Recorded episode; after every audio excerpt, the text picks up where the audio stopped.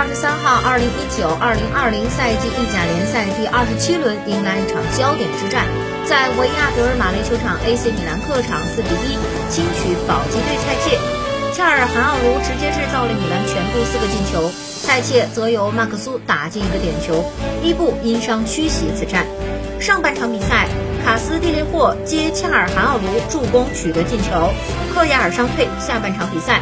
克苏点球帮助蔡切扳平比分，随后博纳文图拉、雷比奇两分钟两球帮助米兰闪电超出比分，随后蔡奥替补登场也取得进球，最终米兰四比一取得比赛胜利。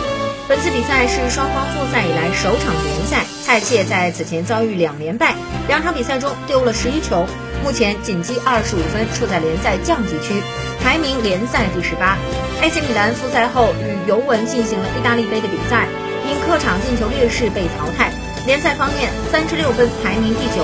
本场比赛，拉帕杜拉为蔡切首发出场，伊布因伤缺席，恰尔杭卢、雷比奇首发，尼尔·马尔蒂尼进入替补席。